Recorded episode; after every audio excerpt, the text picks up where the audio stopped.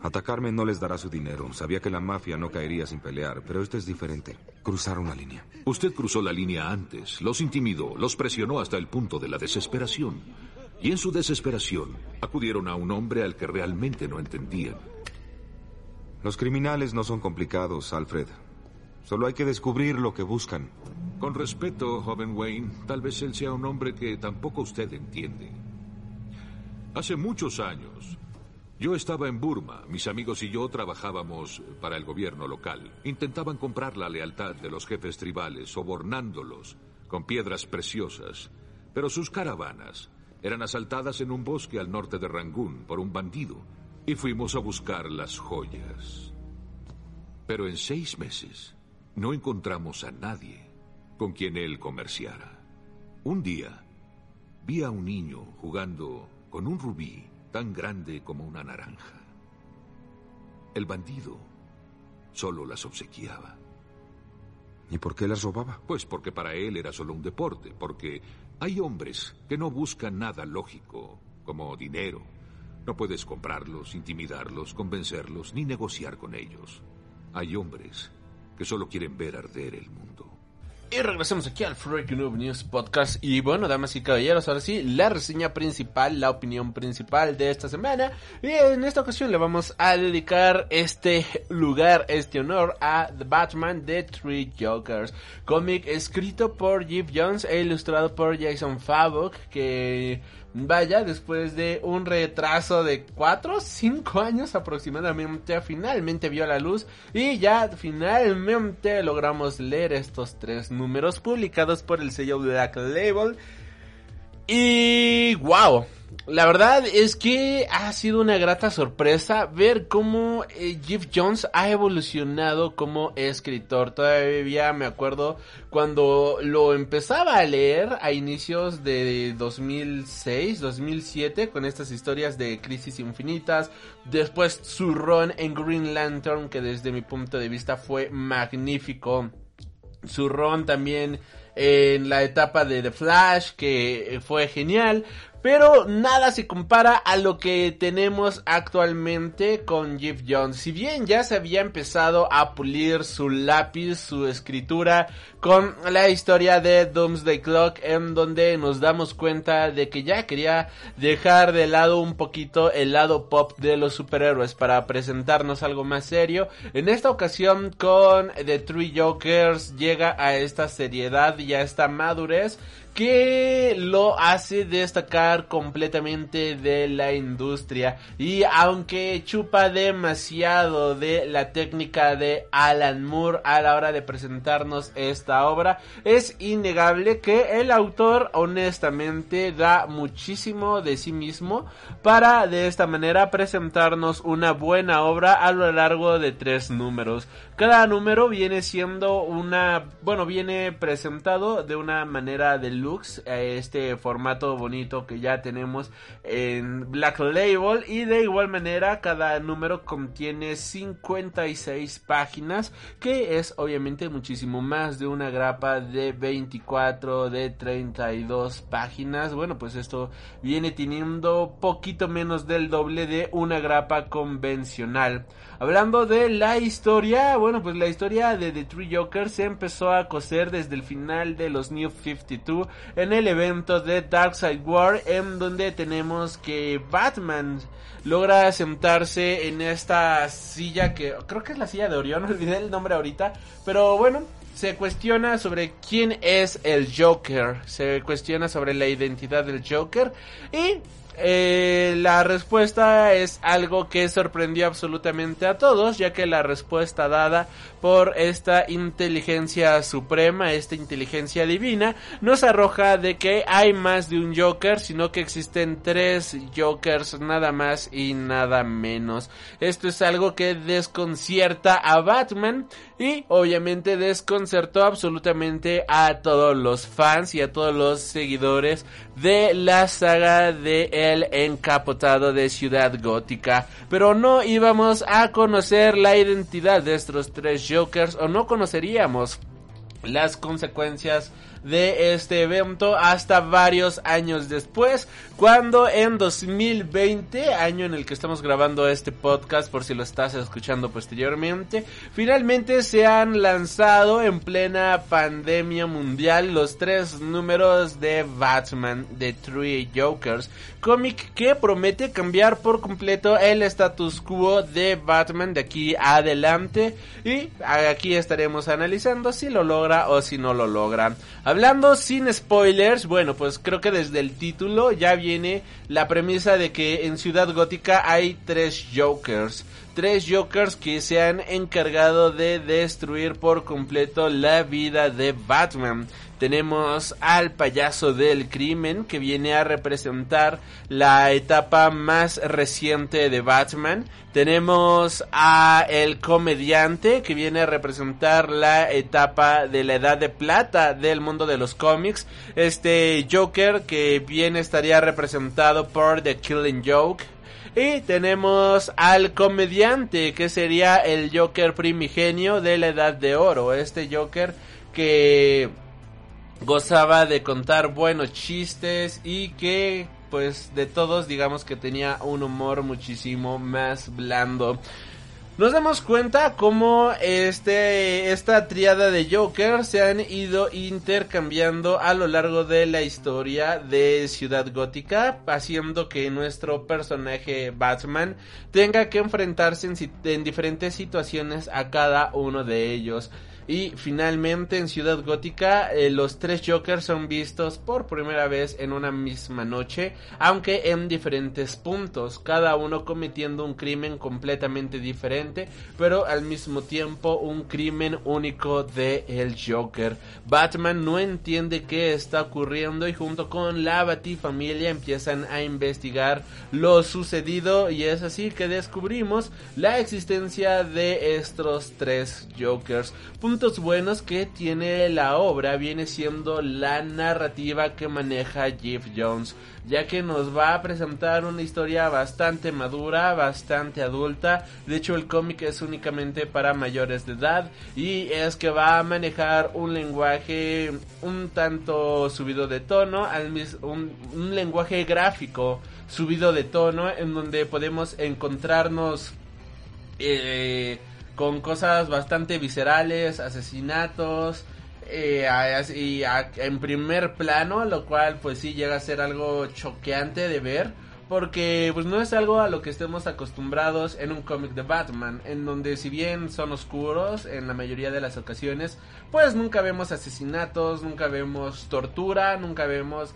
este tipo de situaciones, salvo en algunos Elseworlds. Y aquí la violencia gráfica que se llega a manejar, yo la puedo comparar sin ningún problema con lo que hizo Brian Azarello en el cómic de El Joker. Así que más o menos esa es la referencia.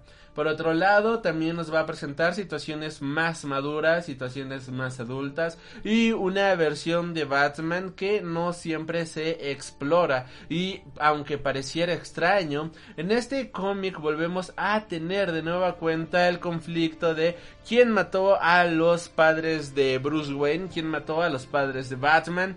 Y si bien este tema podría llegar a ser algo que ya hemos visto hasta el hartazgo, que sea un tema que ya lo tenemos hasta en la sopa, ¿no? La típica imagen de Batman eh, viendo morir a sus padres, este asesino en el callejón que hemos visto infinidad de veces, que de hecho como dato curioso, es una de las escenas más repetidas en el, género de los superhéroes, en la industria de los superhéroes eh, de la historia. Bueno, pues aquí la volvemos a ver, pero en esta ocasión esto va a tomar un significado completamente nuevo que hace que veamos esta escena desde un punto de vista que jamás habíamos visto desde un punto de vista más humano porque ahora vemos este punto de vista desde el lado del asesino. Y si bien esto ya se había explorado anteriormente digamos que ahora hay una profundidad muchísimo mayor a lo que habíamos visto anteriormente en cómics como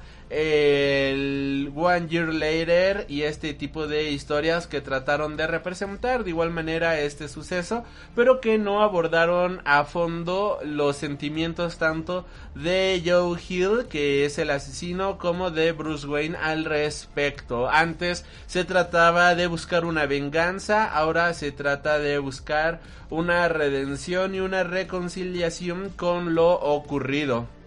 Y esto es algo que creo yo que vale muchísimo la pena.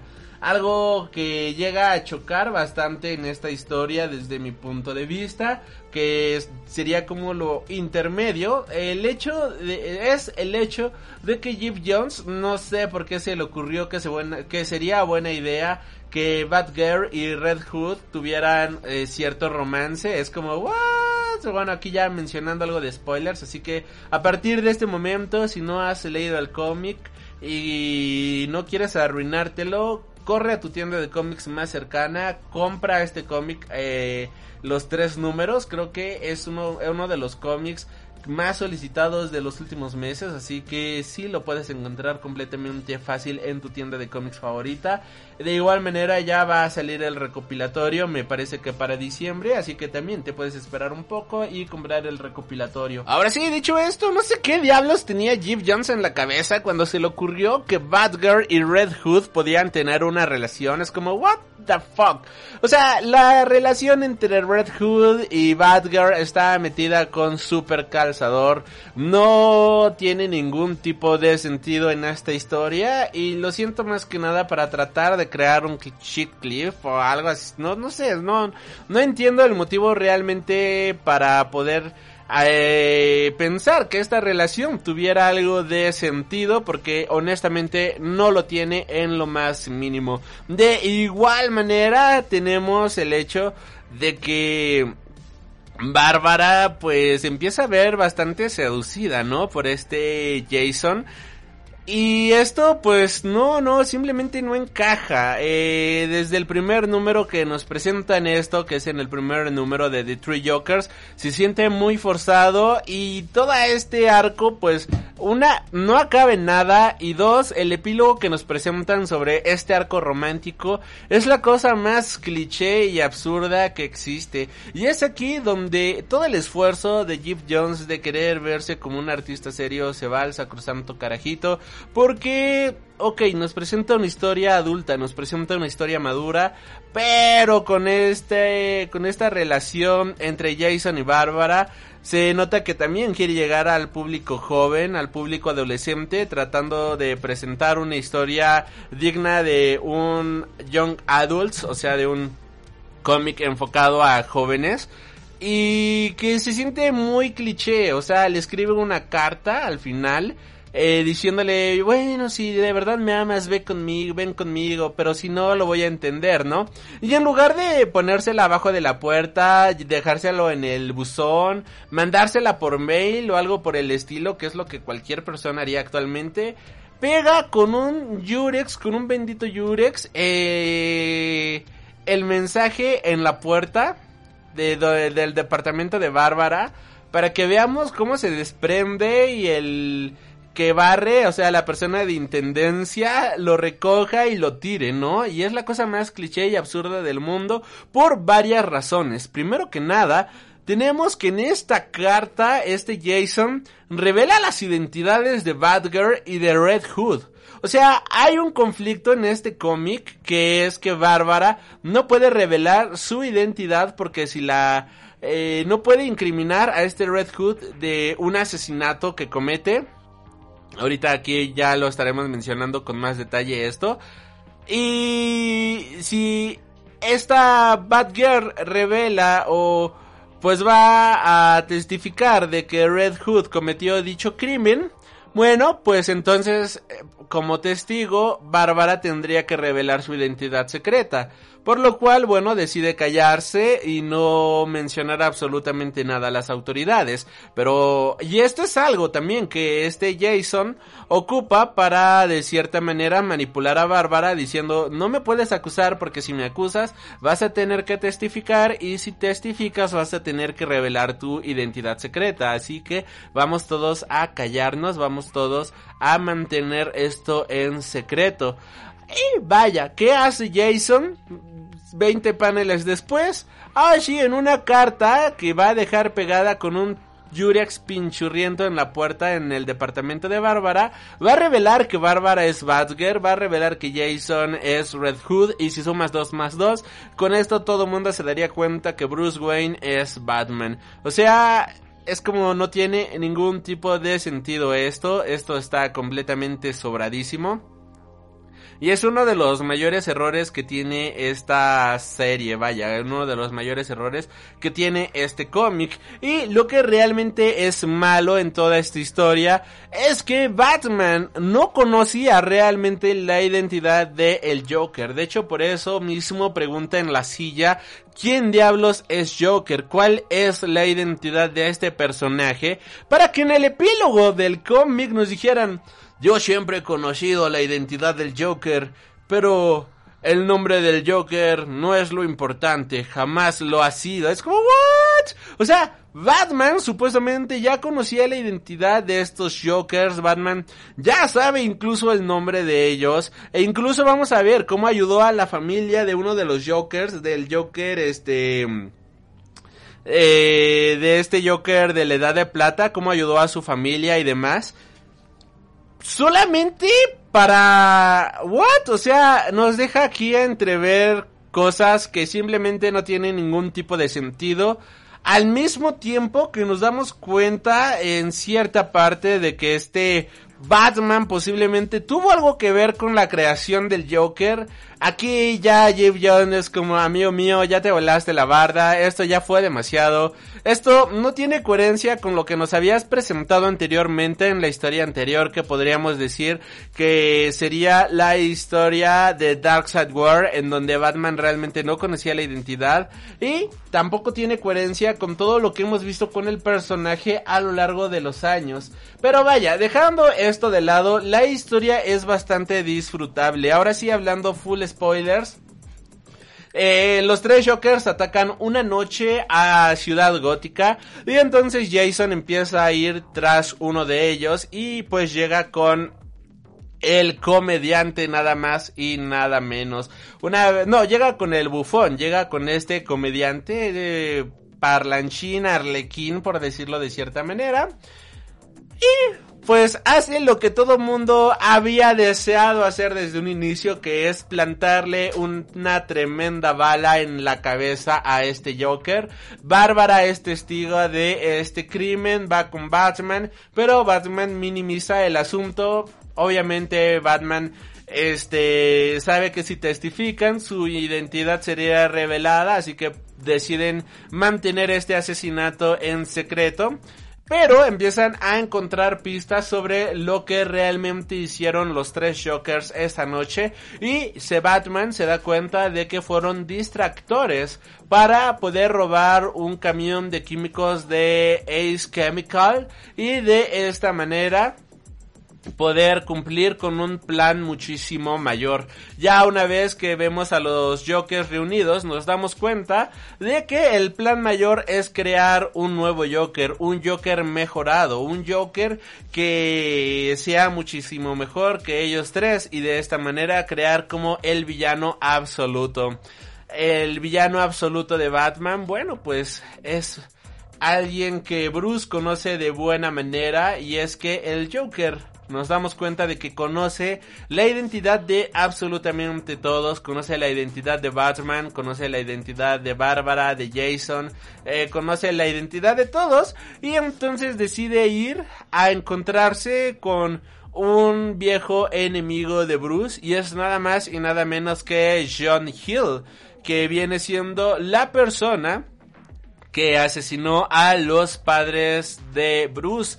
Y este Joker considera que Joe Hill sería el Joker perfecto porque en su mente retorcida, en la mente del Joker, Batman es la persona eh, digo, en la mente del Joker, si considera que Joe Hill es la persona que Batman más odia en su vida debido a que fue la persona que le quitó a sus padres, pero nos damos cuenta de que Joe Hill es una persona que ha estado arrepentida, es una persona que después de darse cuenta de lo que hizo, pues está arrepentido porque él en ese momento vivía con mucho rencor, vivía con mucho odio y pensaba que aquí viene una frase bastante buena, bastante poderosa, que él consideraba de que los ricos abusaban de los pobres y que por cada rico existían mil pobres como él y entonces él quería acabar con esta brecha, acabando con la riqueza y con todo lo que tenían los Wayne. Y una vez que cometió este crimen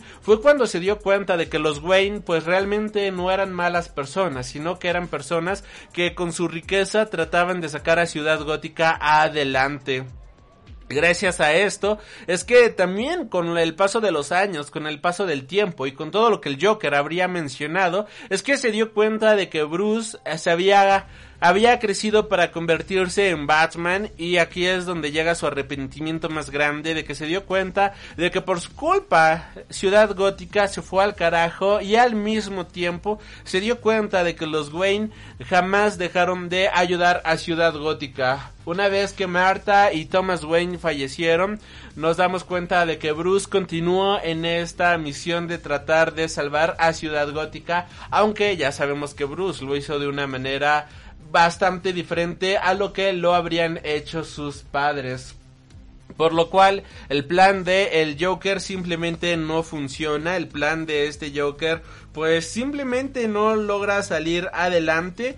Mientras todo esto ocurre, bueno pues también asesinan al, al Joker eh, al mafioso, asesinan a la mente criminal que representa al Joker actual para dejar al Joker de la Edad de Plata. Este Joker que tiene una seria obsesión con Batman y que menciona de que él solamente existe porque Batman existe y hay una relación demasiado homoerótica, demasiado homofraternal en esta situación que es una obsesión bastante enfermiza que tiene el Joker con Batman. En resumidas cuentas, esto es The Three Jokers, la enfermiza relación que tiene Joker con Batman. Y como Batman de cierta manera pues tampoco es el héroe que absolutamente todos amamos y disfrutamos. No sé si esta historia es canon o no, tomando en cuenta de que proviene del sello Black Label y Black Label nace para contar historias independientes de cada uno de los personajes de DC Comics en historias más adultas, en historias pues vaya más serias. Y si es o no canon, la verdad es algo que a mí me viene sobrando por completo porque al final del día esta historia es una obra bastante autoconclusiva. Como bien mencionábamos en la sección de noticias, pues ya se está trabajando en una secuela de este cómic, ya se está trabajando en una secuela de esta obra. Y me imagino que va a ser una secuela en la cual nos traten de narrar eh, la vida y que como Batman es que ya, ¿cómo diablos es que Batman ya conocía la identidad de Joker a tal grado de conocer incluso su nombre. Es un cómic bastante bueno.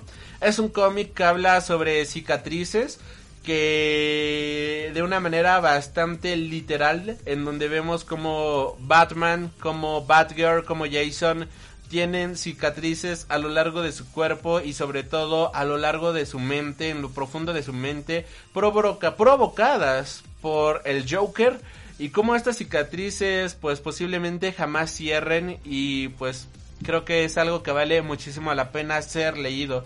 Como bien menciono, tiene sus problemillas en el sentido de este romance super forzado, en el sentido de que no mantiene la coherencia con la continuidad que el mismísimo Jeff Johnson nos había presentado anteriormente. Pero son detalles que no interrumpen en lo más mínimo la lectura de este cómic. Actualmente ya pueden encontrar los tres cómics de Batman, de Three Jokers, este, en sus tiendas de cómics favoritas. De igual manera, ya eh, próximamente estará saliendo el compilado. De hecho, en el mismo tomo 3 ya anuncian el compilado de este cómic, por lo cual pues ya podemos imaginarnos de que no tardará demasiado en salir. De hecho, a ver, voy a ver rapidísimo aquí el anuncio. El hardcover de esta novela gráfica llegará ya en, el mes de noviembre, o sea, el mes pasado, o sea, en octubre salió el tercer número de The Three Jokers y ya a partir de noviembre, aquí no viene la fecha, pero ya a partir de noviembre vas a poder encontrar el compilado en pasta dura de esta historia. Así que no hay pretexto para disfrutar de esta obra escrita por Jeff Jones, un escritor que ha mejorado indiscutiblemente a lo largo de los años. Si te ha gustado el programa, déjame en la cajita de los comentarios qué opinas al respecto sobre Batman de True Jokers, me encantaría conocer su opinión al respecto de esta historia. No me queda más que agradecerte por haber escuchado este podcast de esta semana. Yo soy Alri, recuerda suscribirte para más contenido cada semana, dejar tu manita arriba, dejar tu estrellita en caso de que estés escuchando esto en iTunes, en caso de, digo en Apple Podcast, en caso de que lo estés escuchando en iBox. Pues ya sabes, déjanos tu bonita valoración, tu comentario y tu suscripción para poder seguir creciendo y que no te pierdas ningún programa nuevo cada semana. Freak Noob News lo actualizamos todos los viernes y Freaking Games todos los lunes, que es el podcast de videojuegos. Y las diferentes secciones del programa las estamos subiendo a lo largo de la semana. Gracias y nos estaremos reencontrando. Hasta la próxima. Has tenido el honor de escuchar Freak Noob News tu programa de cultura geek.